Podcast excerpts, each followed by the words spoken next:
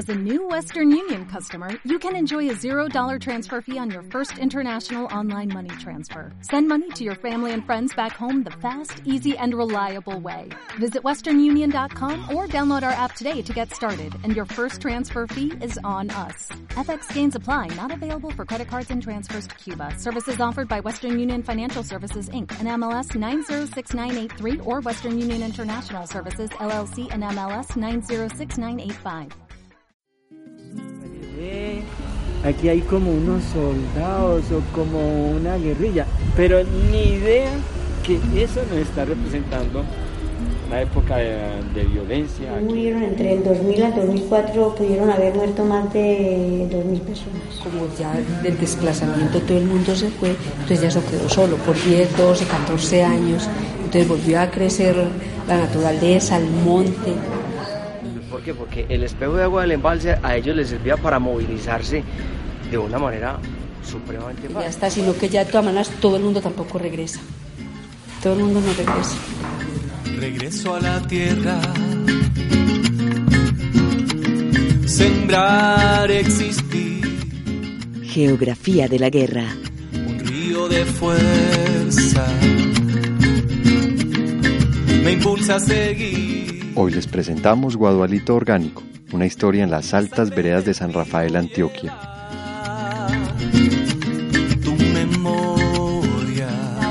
Eh, somos más personas las que nos estamos uniendo, que queremos cuidar la tierra, eh, las fuentes de agua, eh, como una manera pues como de resistencia a lo que estamos viviendo ahora. La industria lo que nos quiso hacer ver era que tecnificar los procesos de aplicar químicos era muy productivo, pero ahora eso no funciona y eso es lo que nos estamos dando cuenta. Ella es Alvirian Henao Pineda, tiene 24 años. Nació en San Rafael, Antioquia. Alvirian trabaja con campesinos del oriente antioqueño, buscando que ellos mejoren sus prácticas agrícolas y se alejen de los químicos que afectan el suelo. La historia de Albi se asocia a la naturaleza, al trabajo con las comunidades más vulnerables de Antioquia y al conflicto armado colombiano. Es una historia orgánica que se debe contar desde la raíz. Soy Alviria Ninao Pineda, eh, nací en el municipio de San Rafael, Antioquia, en el año 1991. Actualmente eh, soy ingeniera agropecuaria de profesión. Decidir qué era lo que quería estudiar fue algo complejo. De hecho, siempre tuve una cercanía con la naturaleza, con el campo. Eh, a los 10 años mi hermano deseaba por vivir como que en una finca mi abuelo vivía en una finca muy cerca a la zona urbana. Mi abuelo le regaló un lote a mi papá y a mi mamá, entonces empezamos a construir como la casa. De hecho fue súper chévere porque nosotros, yo ayudaba, estaba muy pequeña y ayudaba como a, a remojar los ladrillos para construir la casa, todos ayudábamos como a, hacer el banqueo. Entonces siempre tuve como una cercanía con, con las vacas, con las gallinas de la abuela, el caballo del abuelo. Entonces... Alvirian, como muchos jóvenes de Antioquia, se presentó a la universidad a una carrera que le permitiera estar cerca de su casa en San Rafael. Su primer empleo fue con familias rurales y a partir de ahí, Alvirian comenzó a trabajar con grupos sociales dejando a un lado la ingeniería y los números para escuchar las diferentes historias de vida. Cuando salí ni siquiera sabía como en realidad qué era lo que quería hacer, pero entonces empecé a trabajar con víctimas del conflicto armado por desplazamiento y empieza como ese amor por las comunidades y esas ganas de trabajar con ellos. Eh, luego trabajo en otra corporación con el sector ambiente, pues con el medio ambiente y me encuentro con otro grupo de personas que encuentran ese amor por la naturaleza, por conservar nuestros recursos naturales y me empiezo como a apasionar por eso. Entonces, si algo tengo definido hoy es que me encanta el trabajo con las comunidades y trabajar como por la conservación de los recursos naturales.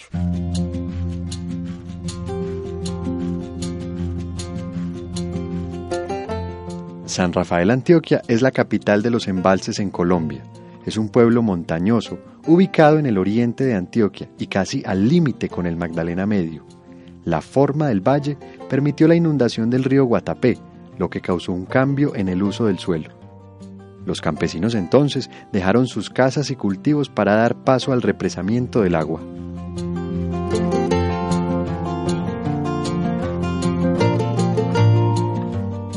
San Rafael para mí es un pueblo encantador, de hecho yo jamás me quisiera ir de San Rafael, siempre quisiera estar allá.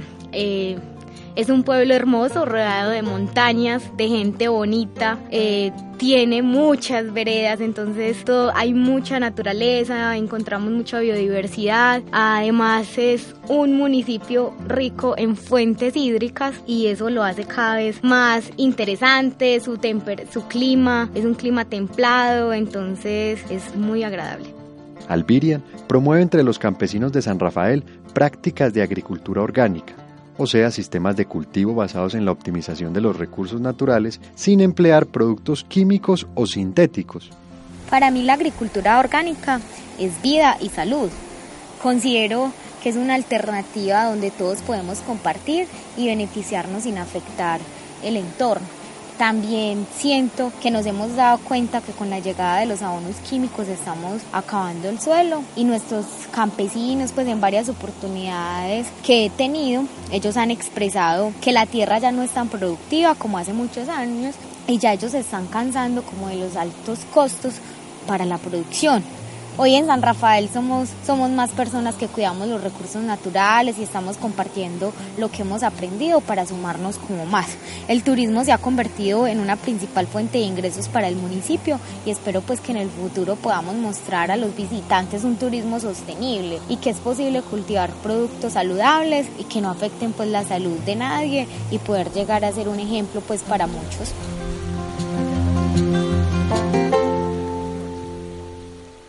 Pareciera que, como lo dice Albirian, la agricultura orgánica se volvió una forma de resistencia a todos los procesos de violencia en la zona. Como la gran mayoría de los pueblos del oriente de Antioquia, San Rafael sufrió masacres paramilitares, hostigamientos guerrilleros y la complicidad del Estado. Fue un territorio en disputa. Los espectaculares ríos y las minas de oro fueron los detonantes de una guerra que condenó a la población a la muerte. Mientras tanto, en un hotel de San Rafael, Antioquia, estalló una bomba que mató a una persona. Hasta el momento no se sabe quién está. Hablar precisamente sobre una explosión que se registró en horas de la noche en el municipio de San Rafael, precisamente en Antioquia. El hallazgo del cuerpo sin vida en zona rural de San Rafael, Antioquia, rompió la tranquilidad de los habitantes de esta zona por Conocido detonó anoche un artefacto explosivo en el municipio de San Rafael, al oriente del departamento de Antioquia. El docente y el comerciante eh, fueron citados a una reunión en área rural y allí fueron eh, objeto de, de homicidio por parte del bloque Metro uno siempre sentía miedo. Yo creo que nosotros nos acostábamos y uno no estaba tranquilo, siempre estábamos como en la espera de que había una balacera, de que escuchábamos un disparo. De hecho, en ese tiempo, todos los días, en mi recuerdo está que uno salía a la calle y siempre decían que habían asesinado a alguien. O sea, siempre había una inseguridad, de hecho en ese tiempo habían muchos desplazamientos todavía, la gente había abandonado sus casas, entonces uno caminaba y las viviendas eran solas, entonces todo era desolado, uno siempre sentía miedo, uno no se sentía tranquilo. Entonces, no sé, es una sensación muy rara, pero que uno dice que, que la siente. Albirian creció viviendo esto los recursos naturales de un pueblo en medio de una guerra que azotaba todo un país. En este lado del mapa afectaba no solo a la cotidianidad, sino la cultura agrícola de una región que se estaba acostumbrando a cambiar sus usos del suelo. El trabajo con comunidades ha hecho a Albirian más sensible, más humana, pues casi el 70% de la población de San Rafael fue victimizada en el conflicto armado colombiano. Albirian hace parte de esa cifra. Hoy soy víctima Sí, me falta mm, aclarar un montón de dudas que tengo.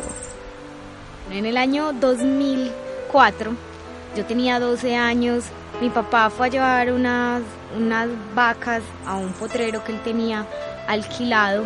Eh, luego se desplazó mi madre. La primera escena que recuerda Albirian es esa. Un día de abril, cuando su papá, Evelio Henao, empleado de la gobernación de Antioquia, le pidió el favor de que lo acompañara a llevar la vaca a un potrero en la vereda Guadualito de San Rafael. Eh, bueno, ese 24 de abril, eh, mis padres, yo no había amanecido en la casa el día antes, viernes, le había pedido permiso a mis papás para ir a amanecer donde una tía, eh, Pues entonces la idea, nosotros siempre salíamos juntos. Mi papá trabajaba en el municipio de Bolombolo y él viajaba los lunes y siempre regresaba los viernes a casa. Nosotros los lo que era sábado y domingo dedicábamos para estar en familia. Nosotros la familia de nosotros era mi papá, mi mamá, mi hermano y yo. Mi hermano en ese año tenía 15 años, eh, yo tenía 12 años eh, le pedí permiso pues a mis papás, ellos se fueron ese sábado por la mañana a mi papá a llevar una vaca y un ternero que teníamos porque ordeñábamos al lado donde mi abuelita, entonces ya la vaca no estaba dando como que tanta leche, entonces tomó la decisión de llevarlos. Eh, mi mamá y mi hermano se fueron de después en la moto porque mi papá se iba caminando y era muy lejos. Entonces más o menos eh, pues en moto son alrededor de 5 minutos o 10 minutos hasta la vereda del bizcocho, pero para entrar eh, hasta la vereda Guadualito, donde estaban las vacas, había que caminar más o menos una hora y media. Pues ese día yo había quedado con que con el compromiso de que llegaba a la casa temprano y les tenía el almuerzo listo cuando ellos llegaran. Em, pues llegó la hora en los que ellos debían estar en la casa, eh, no sé, yo estaba en, en, la habitación acostada, en la mía, en mi cama, cuando, cuando yo sentí algo raro y me empecé a preocupar. Eh, yo creo que hasta sentí ganas de llorar, como una impotencia, eh, uno ni sabía qué era lo que estaba sintiendo. Pero entonces yo miré el reloj y dije, ya mis papás de, debieron haber llegado y, y no han llegado. La segunda escena es una niña preocupada. Con apenas 12 años y sin saberlo, su vida no sería nunca más la misma. Es raro, porque en mi recuerdo siempre está que yo estaba acostada y empecé a sentir un desespero, como una preocupación. Entonces, cuando la gente dice que, que uno presiente las cosas, es verdad, porque uno no sabe a qué horas fue todo lo que pasó. Pero entonces, pero yo empecé a como que a preocuparme. Entonces yo, y además, y ellos dijeron que llegaban al mediodía. El miedo que sintió Alviria no era en vano. Se hacía tarde y sus papás no llegaban. Además, para nadie era un secreto que en San Rafael estaban pasando cosas realmente oscuras. De hecho, en ese tiempo, todos los días, en mi recuerdo está que uno salía a la calle y siempre decían que habían asesinado a alguien y además mis papás iban para para el campo y, la, y el sector rural, la gente no se desplazaba tranquila. Albirian llamó a sus familiares más cercanos buscando alguna noticia o parte de tranquilidad, pero nadie le daba razón de ellos. Fueron sus tíos los que le propusieron que esperaran hasta las cinco de la tarde, y si a esa hora ellos no llegaban, todos saldrían a buscarlos. Eh, llamé a mi abuelita, a, ver, a, la, a la mamá de mi papá, a ver si de pronto él estaba allá y mi abuela pues dijo no, que no estaban, pues que mi papá había ido en la mañana o no sé si el día antes, pero que, que no.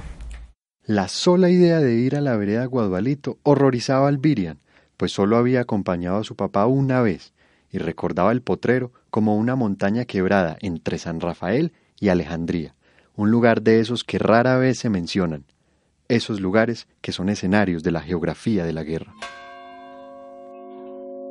Yo había ido con ellos eh, donde estaban las vacas una sola vez, pero yo no me acordaba del camino. O sea, pues yo sé que llegaba hasta, hasta el establo porque mi recuerdo siempre está marcado y de ahí uno empezaba a caminar hacia arriba y era muy largo.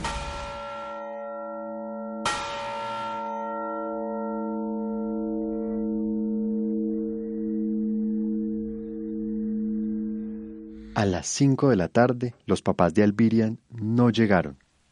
Ella emprendió entonces el camino hacia Guadualito acompañada de sus tíos. Salir de San Rafael, pasar por el río Bizcocho son recuerdos vagos para ella.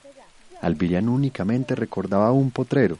Además, la angustia nublaba cualquier asomo de lógica. Su cabeza giraba en torno a un camino prácticamente desconocido y a la posibilidad de no volver a ver nunca más a sus papás.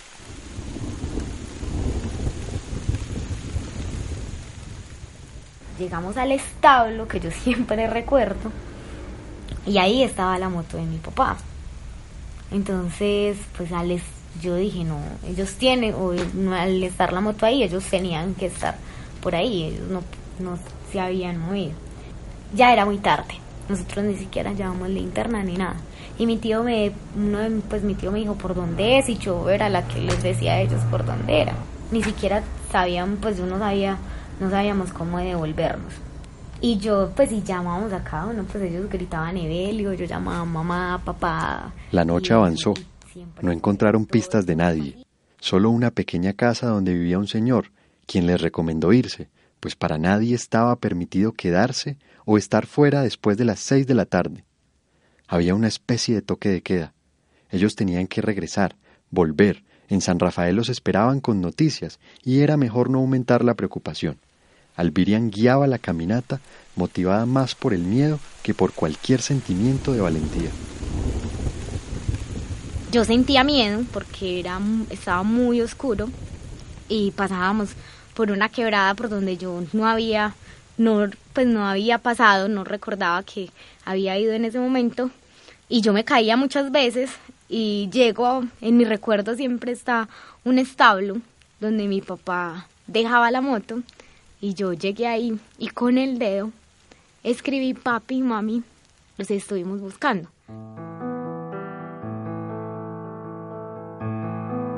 Siempre había una esperanza de que ellos llegaran y como que se dieran cuenta que, que habíamos estado ahí.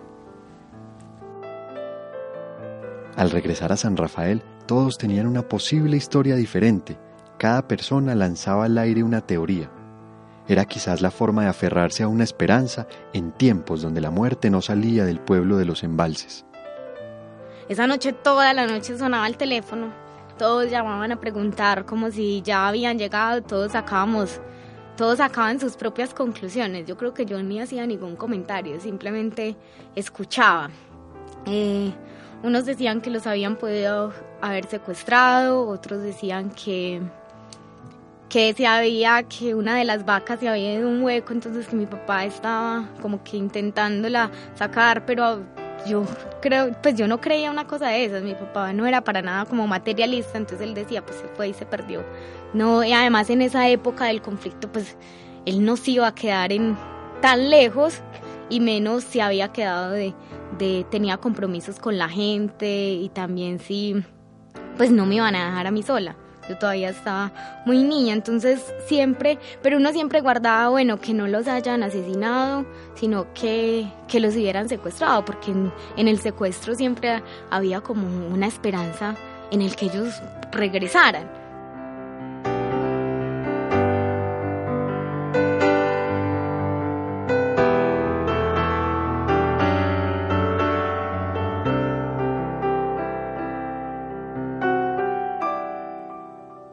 Al otro día, la familia de Albirian se armó de valor para emprender una nueva expedición en búsqueda de Evelio, Edith y John Eder a plena luz del día.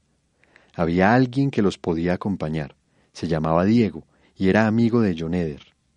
Albirian buscó a Diego y le pidió que acompañara a sus tíos. Él aceptó, tal vez triste y preocupado, pues esa mañana Diego se había ofrecido a ir con ellos, pero el afán del momento hizo que no lo llevaran. La responsabilidad del camino en la vereda Guadualito recayó ahora en Diego, pues era el único, aparte de los Henao Pineda, que sabía dónde quedaba aquel potrero. Así, otro día nos vamos como a las 5 de la mañana. Unos familiares de ella salimos hacia el de la vereda a buscarlos.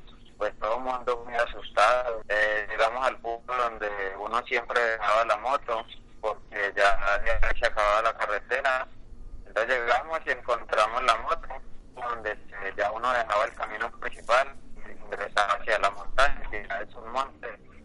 Entonces yo le Diego era el guía principal. Pasó el potrero, la quebrada, los saltos, los broches de las puertas del ganado. El camino no parecía muy diferente a la última vez, salvo cuando se dio cuenta de que en el piso, en medio del camino, había una sandalia rota.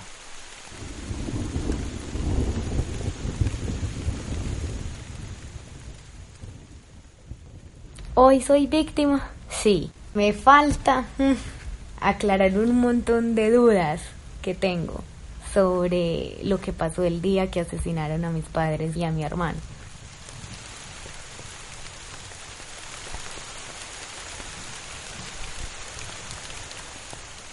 La ruta de esta historia de geografía de la guerra es como un camino lleno de señales de pista.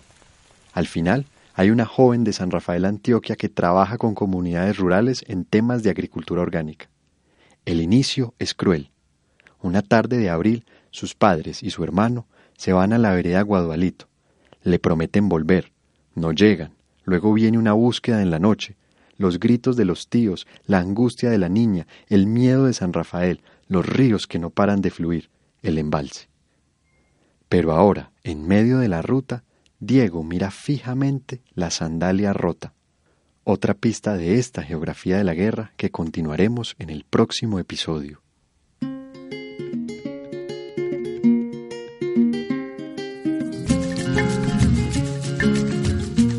Geografía de la Guerra es un proyecto de divulgación científica que busca darle voz a la naturaleza en medio del conflicto social colombiano.